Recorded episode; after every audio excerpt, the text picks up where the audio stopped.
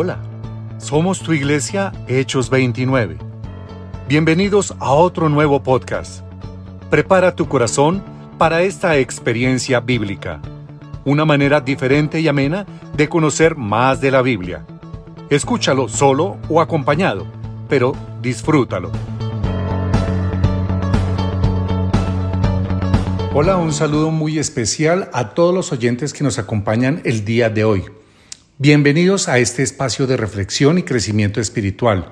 Nos complace estar aquí compartiendo con ustedes el estudio bíblico de esta semana, donde estaremos recorriendo algunos capítulos del libro 1 de Corintios, específicamente los capítulos 5, 6 y 7. En estos pasajes encontraremos consejos prácticos y sabios para vivir en santidad y amor según la voluntad de Dios. Hoy nos acompaña Sandra Peña y quien les habla Leonardo Rodríguez. Hola Leo, eh, hola a todos. Muy feliz de estar acá en una emisión más de este estudio bíblico del libro de Primera de Corintios. Leo, ¿por qué no le recordamos a los oyentes eh, por quién fue escrito este libro? ¿Tú lo recuerdas? Eh, sí, fue por Pablo, ¿no? Sí, fue un gran líder y un influyente maestro en la iglesia primitiva, ¿sabías? Se escribió varias cartas a las iglesias que ayudó a establecer y además brindó instrucción y dirección. Primera de Corintios, Leito, es una de esas cartas que fue dirigida a la iglesia de Corinto, una ciudad en la antigua Grecia.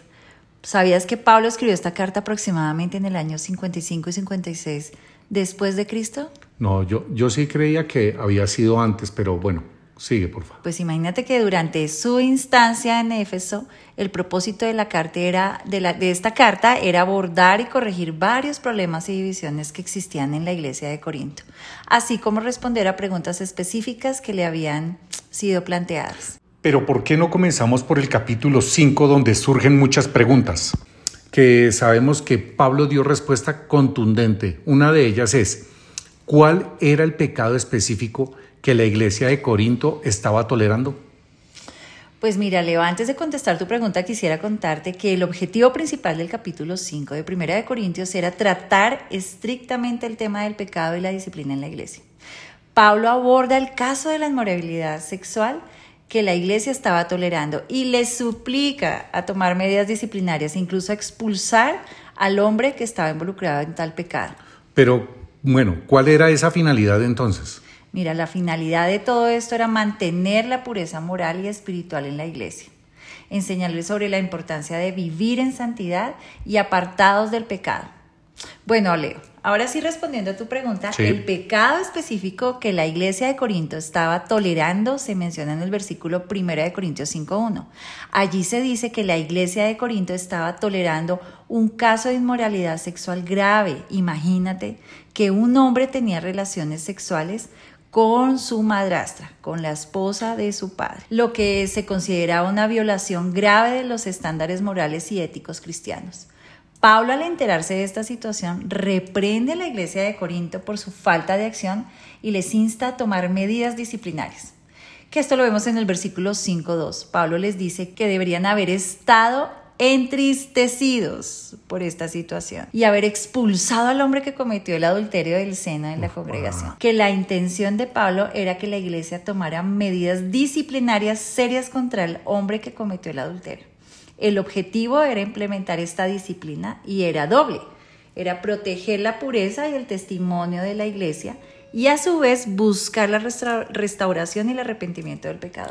Entonces, en resumen, el hombre que cometió adulterio en la iglesia de Corinto fue sujeto a medidas disciplinarias por parte de la iglesia, aunque no se nos proporcionan detalles específicos sobre el proceso exacto ni el resultado final, ¿no?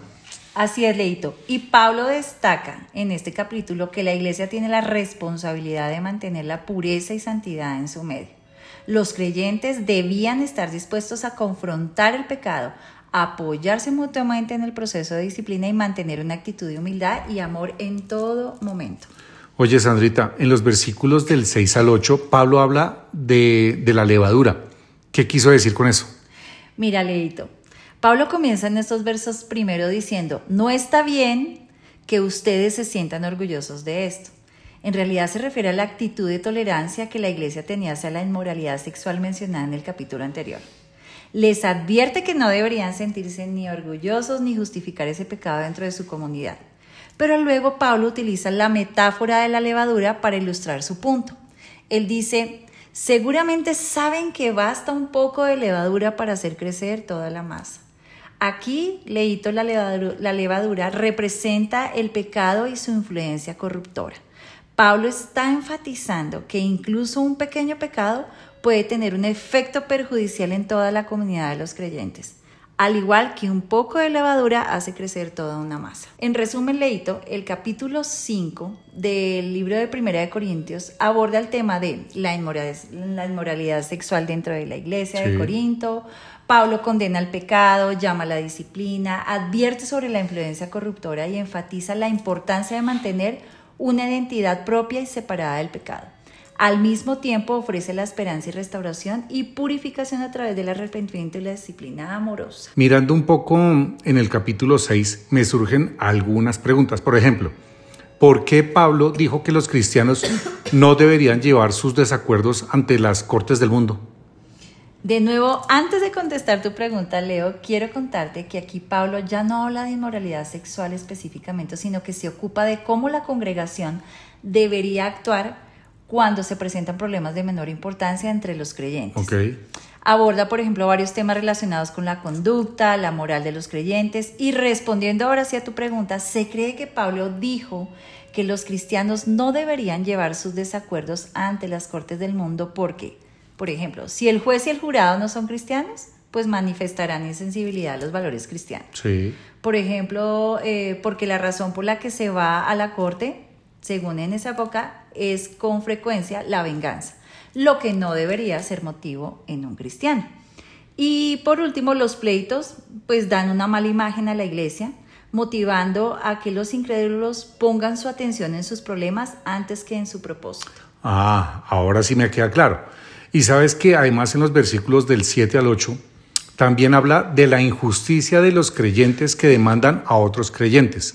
Pablo censura a los corintios por demandarse unos a otros ante los tribunales, en lugar de sufrir la injusticia y buscar la reconciliación y el perdón. Sandrita, pero entonces en este contexto, ¿cuál es la, la actitud correcta para resolver conflictos y disputas entre hermanos en la iglesia? Mira, Leo, para responder tu pregunta, en el versículo 6, Pablo señala una situación negativa en la, en la iglesia de Corinto donde los creyentes llevaban sus disputas y conflictos, como ya lo vimos anteriormente, ante los tribunales. ¿sí? En este contexto, la actitud correcta para resolver conflictos y disputas entre hermanos en la iglesia sería evitar llevar los asuntos ante tribunales y en su lugar lo que propone Pablo es buscar la resolución dentro de la misma comunidad cristiana. Pablo hace un recordatorio de la identidad y la santidad de los creyentes. Pablo les recuerda a los corintios que ellos son el templo del Espíritu Santo y que han sido comprados por un precio, es decir, por la muerte de Jesús en la cruz. Por lo tanto, deben glorificar a Dios en sus cuerpos y huir de la inmoralidad sexual. Y finalizando, Pablo advierte a los creyentes sobre los peligros de la inmoralidad sexual y les recuerda que sus cuerpos son miembros de Cristo. Les insta a huir de la fornicación y a buscar la pureza sexual. Así es, Leito. Así que como resumen del capítulo 6 del libro de Primera de Corintios, se centra en la resolución de conflictos y la manera en que los creyentes deben manejar los desacuerdos dentro de la comunidad. También advierte sobre los peligros de la inmoralidad sexual y enfatiza la importancia de la santidad y la glorificación de Dios en el cuerpo de los creyentes. Ahora miremos el último capítulo de este estudio bíblico. En este capítulo el apóstol Pablo responde a las preguntas y preocupaciones planteadas por la iglesia de Corinto con respecto al matrimonio, la sexualidad y la soltería. Pero para no meterme en defensa de los hombres, que pobrecitos, que mejor que es mejor que seas tú la que nos cuente cómo se vivía en esos tiempos, Sandrita. ¿Te parece dónde era? La Acrópolis. La palabra Acrópolis, Leo, proviene del griego antiguo y significa ciudad alta, o ciudad en lo alto. Se utiliza para referirse a una parte elevada de una ciudad o asentamiento antiguo, generalmente fortificado, que servía como centro político, religioso y cultural. la Acrópolis, eran comunes en la antigua Grecia y se caracterizaban por la presencia de templos, palacios y otras estructuras importantes. Se le llamaba también Acrocorinto, que es una elevación rocosa situada junto a la antigua ciudad de Corinto, Grecia. Este templo era igual a la mayoría de los templos paganos. Allí había mil vírgenes vestales, como se les llamaba. Perdona que, perdona, perdona que te interrumpa, pero ¿qué eran vestales? Bueno, claro que sí, Leito. Eh, las vestales eran sacerdotisas de la antigua Roma, consideradas guardianas del fuego perpetuo de Vesta, que se, mantenía, que se mantenía en el templo de Vesta en el, en el foro romano. Ok, Sandita, gracias. Qué pena. Continúa. ok, Leito. En aquel templo uno podía obtener comida, bebida y sexo, porque esas vírgenes vestales no eran otra cosa que mil prostitutas y el sexo se llevaba a cabo en nombre de la religión. Imagínate, en el mundo romano la esposa no era otra cosa que una simple propiedad utilizada eh, como mano de obra. Y un hombre generalmente tenía varias mujeres. Unas de ellas estaban a cargo de la cocina, otras se encargaban de la limpieza de la casa, mientras que otras se dedicaban a cuidar las ropas.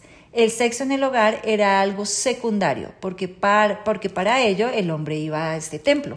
Buscaba dónde ir. Exacto. Allí es donde encontrar a las mujeres atractivas. Allí se llevaban a cabo ceremonias de fertilidad, así que de esa manera funcionaba el sistema en el templo. Pablo estaba elevando el matrimonio a su posición más alta. ¿Podrías imaginar esa situación y él tratando de elevarlo a lo más alto? Y él solo, ¿no? Claro, y les decía a los corintos que no debían vivir de esa manera. Es por eso que en este capítulo 7 comienza una sección donde Pablo trata de con preguntas específicas hechas a él en una carta por los cristianos corintios. Estos cristianos leitos probablemente pensaron que si la inmoralidad sexual era un peligro tan grande, entonces uno mismo podría ser más puro mediante abstenerse del sexo por completo, aún en el matrimonio. Pablo, en lugar de prohibir que el hombre tocara a, su mujer dentro del matrimonio, insta al esposo a cumplir con la mujer el deber conyugal. Está mal para él retener afecto a su esposa. El deber conyugal es una frase importante, ya que Pablo quiso decir que esto aplica a cada matrimonio cristiano. El afecto como deber conyugal eh, nos recuerda que cuando una pareja es incapaz por razones físicas o alguna otra situación de tener una relación sexual completa, ellos aún pueden tener una relación afectiva y de ese modo cumplir el propósito de Dios eh, para estos mandamientos, para el matrimonio. Asimismo, leíto la mujer con el esposo. Ella no debe retener el efecto conyugal a su esposo. Y Pablo establece fuertemente la idea de que hay una responsabilidad mutua en el matrimonio. El esposo tiene obligaciones hacia su esposa y la esposa tiene obligaciones hacia su esposo. Pablo era un judío extremadamente radical y un ejemplo entre su gente, como lo podemos ver, está en Filipenses 3, 4 al 6. Esos días de Pablo, los judíos consideraban que el matrimonio era una obligación, al grado de que un hombre que llegara a los 20 años sin haber estado casado se le consideraba que había pecado.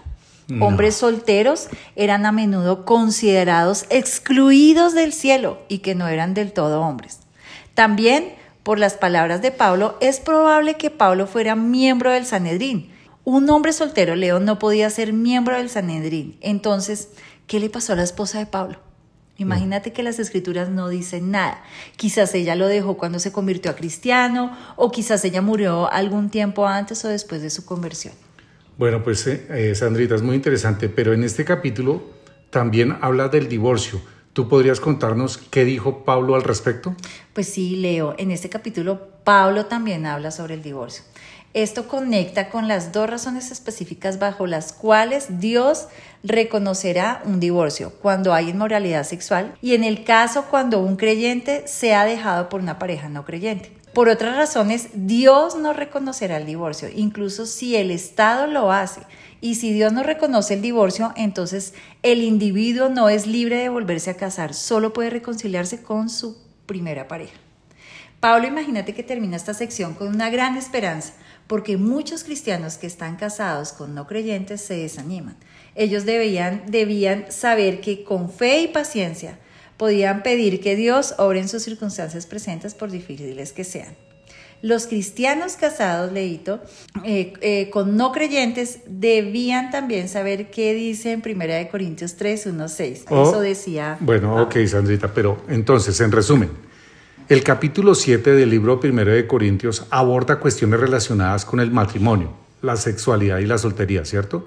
brindando instrucciones y directrices prácticas para los creyentes en la iglesia de, Corinto. El objetivo principal de este capítulo es promover la santidad y el orden en las relaciones conyugales y ayudar a los creyentes a tomar decisiones sabias en relación con su estado civil y sus compromisos matrimoniales.